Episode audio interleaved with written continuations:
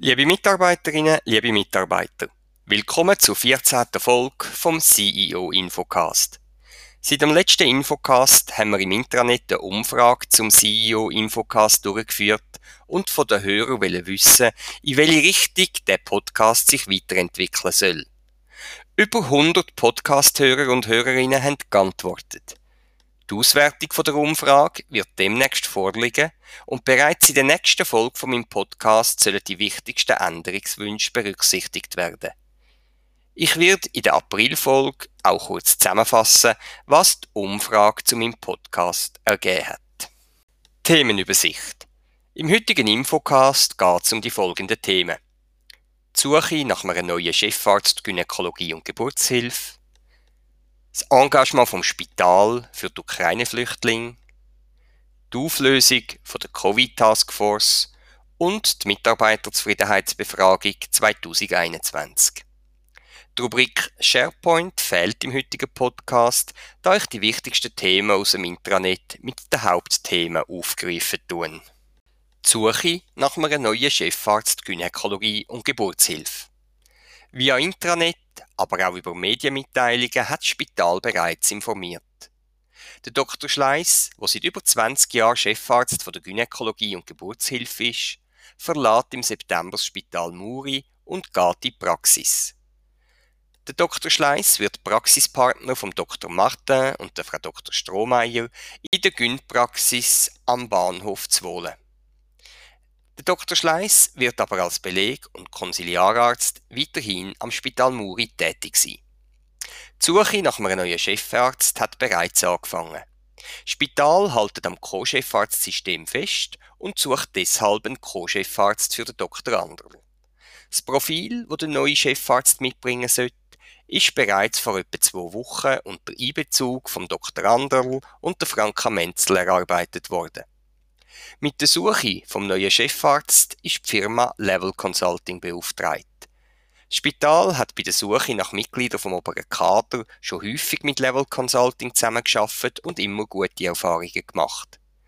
Der Rekrutierungsprozess wird mehrere Gesprächsrunden, eine Präsentation und ein ganztägiges Assessment beinhalten. Ein Wahlausschuss vom Stiftungsrat prüft am Schluss die finalen zwei bis drei Kandidaten und schlägt am Gesamtstiftungsrat einen Kandidat oder eine Kandidatin zur Wahl vor. Wenn genügend gute Bewerbungsdossier eingehen, sollte die Wahl vom neuen Chefarzt Gynäkologie und Geburtshilfe durch den Stiftungsrat Ende Juni können erfolgen. Das Spital engagiert sich für Ukraine-Flüchtlinge. Am 24. März ist der Angriff von der russischen Streitkräfte auf die Ukraine ein Monat her. Bis vor kurzem ist es einfach unvorstellbar gewesen, dass es in Europa wieder einen klassischen Angriffskrieg mit Bodentruppen und Panzer kann geben Viele Menschen von allen politischen Richtungen sind überzeugt davon gewesen, dass man in Europa das Zeitalter hinter sich gelassen hat. Umso mehr macht uns der Krieg in der Ukraine betroffen und das Bedürfnis zu helfen ist in der ganzen Bevölkerung enorm hoch und auch in unserem Spital gut spürbar. Wir kommen jeden Tag Anfragen von Vereinen und Privaten mit der Bitte über, zu helfen und Material zu spenden. Um unsere Möglichkeiten bestmöglich zu nutzen, hat sich die Spitalleitung entschieden, Hilfe auf zwei Arten zu leisten. Direkthilfe in Form von Verbands- und Infusionsmaterial sowie Blut- und schmerzstillende Medikamente leistet das Spital über das persönliche Netzwerk in der Ukraine von der Maria Kamenisch. Maria Kamenisch ist eine persönlich betroffene Mitarbeiterin von unserem Spital, wo in ständigem Kontakt zu einheimischen Volontären im Kriegsgebiet steht.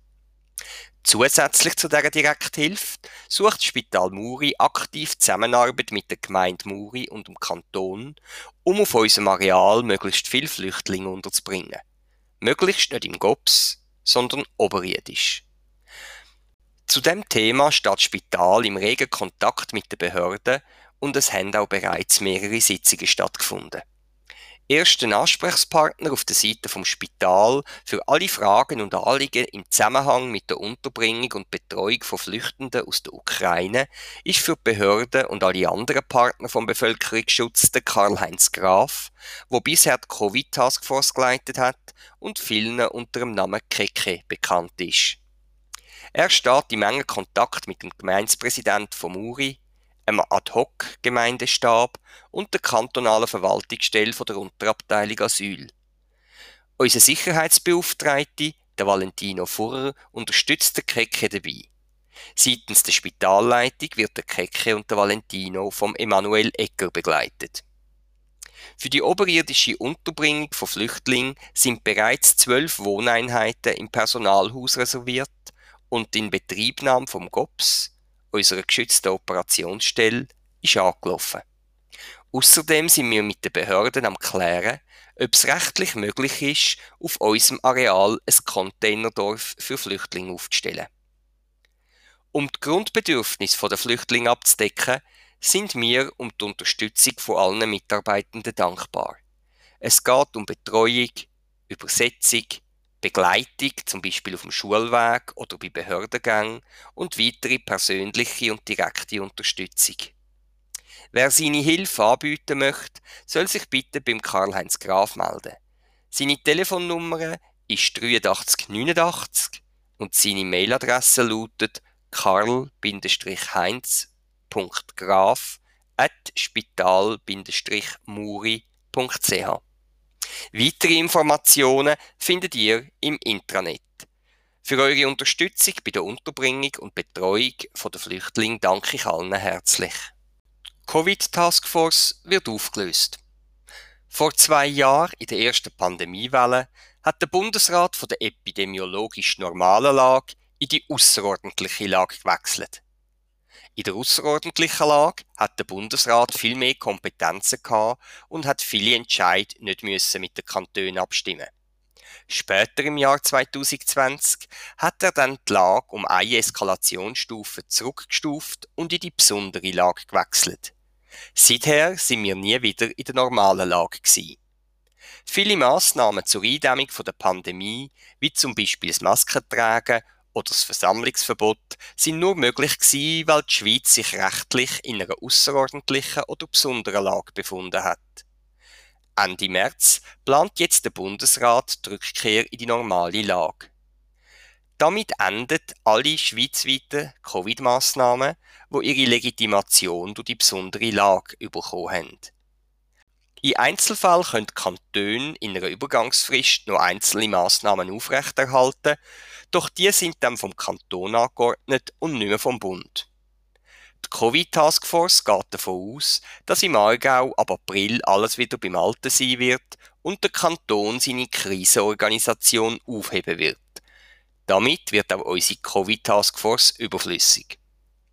Die Spitalleitung hat darum beschlossen, die Taskforce per Ende März aufzuheben. Der Leiter der Taskforce, der Karl-Heinz Graf, genannt Keke, wird weiterhin gegen aussen der Ansprechpartner im Zusammenhang mit Covid bleiben und der organisatorische Rückbau von unserem Krisendispositiv vorantreiben.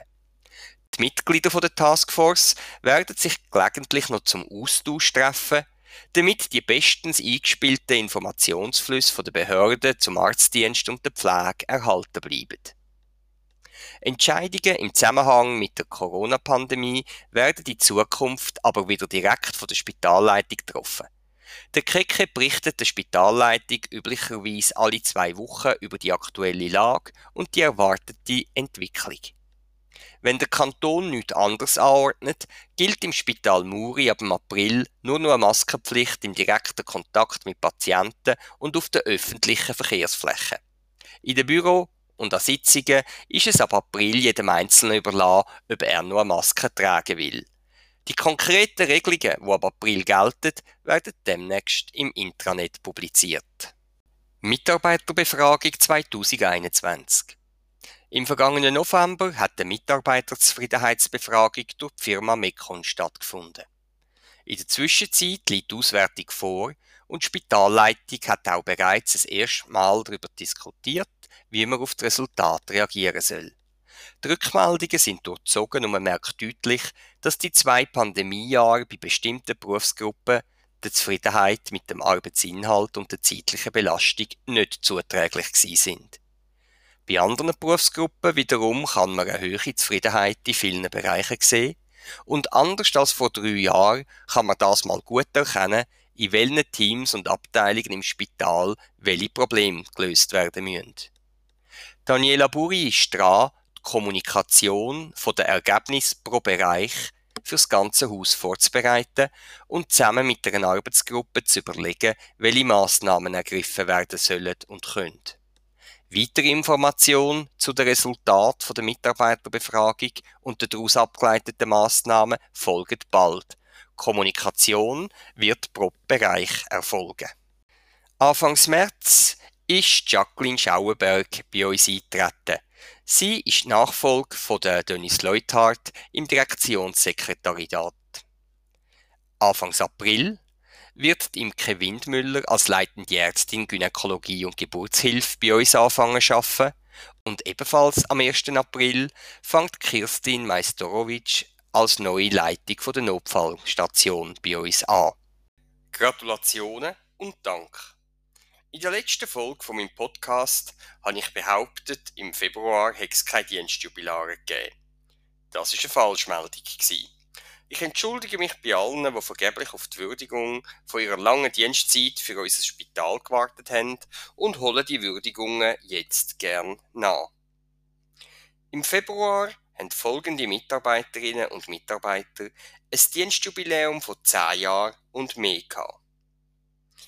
Mit zehn Jahren sind das Indra Jerisch, leitende Ärztin auf der Gynäkologie, die Antoinetta Ramon, Mitarbeiterin Empfang und Patientenaufnahme, der Ralf Rist, diplomierte Pflegefachperson auf der Tagesklinik und Julia Biblioska, eine diplomierte Fachperson Operationstechnik HF aus dem OPS.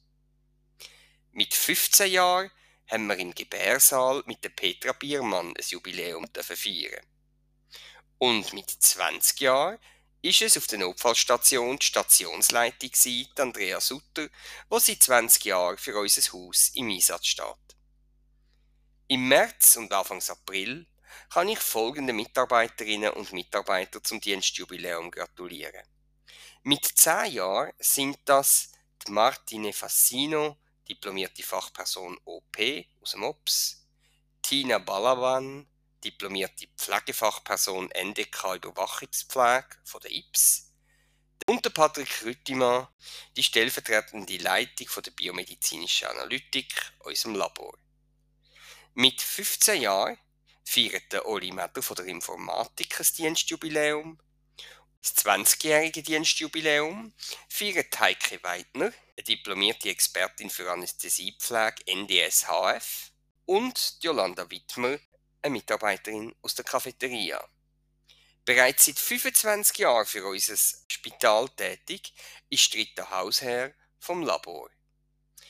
Sagenhafte 30 Jahre, das ist eine lange Zeit, und da haben wir im April gerade zwei Mitarbeiterinnen wo so viele Jahre für unser Haus arbeiten und spannenderweise arbeiten beide auf der Notfallstation. Es sind das Susanne Müller, diplomierte Pflegefachperson HF, Notfall, und Manuela Neuhaus, diplomierte Expertin Notfallpflege, NDS, HF. Ich danke allen Dienstjubilaren ganz herzlich für den langjährigen Einsatz für unser Spital und unsere Patienten. Pensionierungen. Pensionierungen gibt es im März nur eine. Nicoletta Dastoli, eine Mitarbeiterin vom Reinigungspersonal, wird am 31. März pensioniert. Ich danke der Nicoletta ganz herzlich für ihren Einsatz für unser Spital und wünsche ihr einen guten Start in die neue Lebensphase als Pensionärin. Prüfungserfolg. Seit dem letzten Podcast haben Leorina Jacobi und Leonie Pulver die Prüfung zur diplomierten Pflegefachfrau HF bestanden. Und Melanie Kuhn, eine externe Studierende, hat die Prüfung zur diplomierten Fachfrau Operationstechnik HF bestanden. Ich gratuliere der Melina, der Leonie und der Leorina ganz herzlich zu dem Erfolg und wünsche ihnen viel Befriedigung und Freude auf ihrem Beruf.